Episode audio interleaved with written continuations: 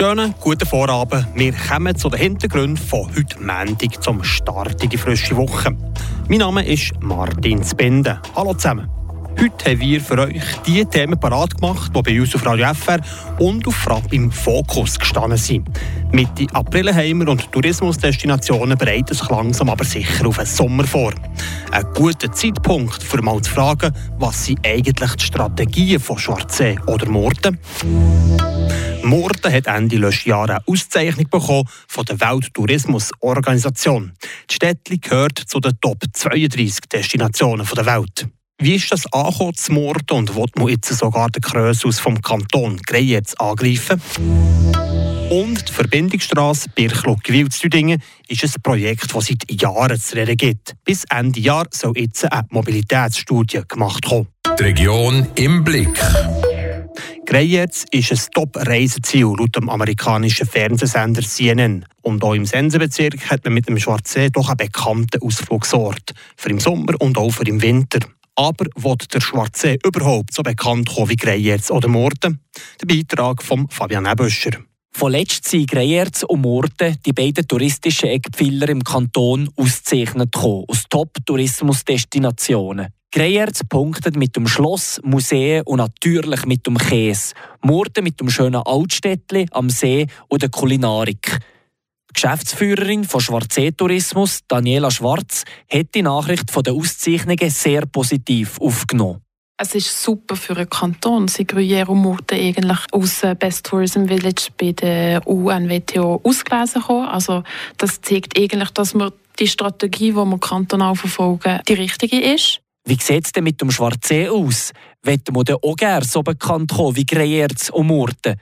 Nein, sagt Daniela Schwarz, es sei gerade nicht die Strategie vom Schwarzsee. Die Kriterien würden sie eigentlich erfüllen, für eine Top-Tourismus-Destination zu sein. Aber die drei Dimensionen von der Nachhaltigkeit, die müssen erfüllt werden, dass wir da sicher bei uns noch zehn oder andere Verbesserungspotenzial haben. Murten ist besser ausgestellt, Lagrier Tourismus ist besser aufgestellt, finanziell plus halt einfach auch personell, dass es für uns einfach gerade ein bisschen zu grosser Aufwand wäre, die Bestrebungen zu machen. Auch wenn der Schwarzsee nicht das gleiche Standing hat wie Greyerz und Murten, hat es Mitte Januar Lob vom Friburger Tourismusdirektor von Pierre Alain Morar für das Naherholungsgebiet im Seisler Oberland gegeben. Seit diesem Eintritt in Magic Pass sind viele äh, Welschen nach äh, Schwarzsee gekommen haben das gekannt. Und ich glaube, diese Mischung ist sehr gut und Schwarzsee macht eine sehr gute Arbeit, ist aber nicht so bekannt wie Gruyère, weil die, die sind nicht so in der, in der touristischen Welt seit so vielen Jahren präsent. Murten hat Ende des letzten Jahres eine Auszeichnung bekommen von der Welttourismusorganisation, dass die Städtli zu den Top 32 Destinationen der Welt gehört. Wie ist das angekommen zu Murten und wird man sogar den Krösus vom Kanton Greyerz jetzt angreifen? Der Fabian Eböscher weiss mehr dazu. Andermatt und Murten. Das sind die zwei Schweizer Tourismusorte, die vom Subunternehmen der UNO zu den besten Tourismusdörfern der Welt ausgezeichnet kommen. Am Anfang hat Murten Tourismus noch gar nicht realisiert, was die Bedeutung dahinter ist, sagt Stefan More, der Geschäftsführer. Es ist ein Titel, der absolut unglaublich ist. Und es gibt viele Preise, viele Sachen, aber das ist wirklich etwas Einzigartiges. Und es zeigt auch das Potenzial oder das Image, das das Städtchen am See auch hat. Und äh, ich glaube, wir dürfen stolz sein darauf. Es ist nicht unbedingt abhängig von der Arbeit, die gemacht worden ist. Es ist einfach eine Tatsache. Es ist eine der schönsten Tourismusdestinationen der ganzen Welt. Fast ein 30-seitiges Formular hat Murten für die Schweizer Vorausscheidung einreichen bevor sie von der UNWTO selektioniert haben. Im Dossier hat man mit vielen Bildern geschafft und beim Murtentourismus hat man gespürt, dass es eine gute Bewerbung ist. Das, weil Murten einen guten Ruf hat, ein gutes Image. Aber von wo kommt das? Die Herzlichkeit von dem kleinen Städtchen am See spielt eine grosse Rolle. Ich höre oft, sogar wenn die Leute Murten nicht wirklich kennen, sie, äh, die Reaktion ist sehr oft, ah, das ein Städtchen am See. Ah ja, ich weiss noch, ich bin dort hergekommen, ist ganz herzig. Und ich glaube, das Image ist jetzt während der Pandemie vielleicht noch verstärkt worden, wo, wir, wo die Leute ein bisschen vermehrt in die Schweiz äh, umgereist sind. Geld hat es für die Auszeichnung zwar nicht gegeben, dafür aber eine Einladung. Äh, wir werden eingeladen zur Preisauslegung, die in äh, Saudi-Arabien stattfindet. Äh, wenn wir nicht gegangen sind, aus logischer Nachhaltigkeitsgründen auch. Aber ich glaube, es ist, es ist wirklich eine symbolische Aktion. Obwohl Morden nicht dabei war, hätte Erik Saudi-Arabien das Städtchen nochmal in ein grösseres Licht gerückt. Gleich bekannt zu kommen wie Greyerz, will sie aber nicht, sagt Stefan More. Bekanntheit ist nicht unbedingt unser Ziel und wir wollen nicht mehr Leute herbringen in unsere Destination. Wir haben auch gesagt, unser, unser, unser Ziel ist wirklich das Image. Und das Image will der Mordentourismus weiterhin verbessern, dass sie nachhaltig ein gutes Bild abgeben können. Die Verbindungsstrasse Birchlock-Wildsdüdingen ist ein Projekt, das seit Jahren zu reden gibt. Lange hat man gemeint, das Projekt sei beerdigt worden. Jetzt aber kommt frischer Wind in die ganze Sache. Das kantonale Amt für die Mobilität hat eine Medienmitteilung herausgegeben. Bis Ende Jahr soll eine Mobilitätsstudie gemacht werden, das Ziel, einen Lösungsansatz im strategisch wichtigen Sektor Birch zu präsentieren. Die Vanja De Nicola berichtet. Es ist vor allem die Region, die Druck gemacht hat, dass man endlich eine Lösung findet. Regelmäßig bildet sich nämlich bei der Autobahnausfahrt Thüringen Rückstau. Ja, der Auslöser ist genau der gleiche, dass der Rückstau auf der Autobahn, wo die Anbindung oder Erschließung von der Industriezone im Berg vom kantonalen Interesse, dass das muss fertiggestellt werden. Darum setzen sich jetzt die verschiedenen Akteure nochmal an einen Tisch, für eine Lösung zu finden. Es sind das betroffene kantonale Ämter, betroffene Bundesämter, Aglo Freiburg, Gemeindeverband Regio Sense und Gemeinde Dödingen. Im Gegensatz zu früheren Projekten sollen von Anfang an alle Akteure zu Wort kommen, sagt der Urs Hauswirt der Sendung von Dödingen. Es sind die gleichen Akteure, es sind die, die direkt betroffen sind, die sich am Schluss so irgendwie in eine, wahrscheinlich in einer Kostenverteilung wiederfinden. Aber wir probieren das Ganze von Anfang an gemeinsam zu entwickeln und nicht, dass äh, aus erster Obang eine Idee kommt und die anderen äh, das Gefühl hat, sie von Anfang an nicht mitreden können, dass wir dort wirklich von Anfang an alle zusammen am. Ende Jahr soll eine Lösung präsentiert werden. Es stellt sich natürlich die Frage, was denn das für eine Lösung kann sein zur Erinnerung, im November 2021 hat das UWEC Nein gesagt zur Verbindungsstrasse Birch-Luckiwil.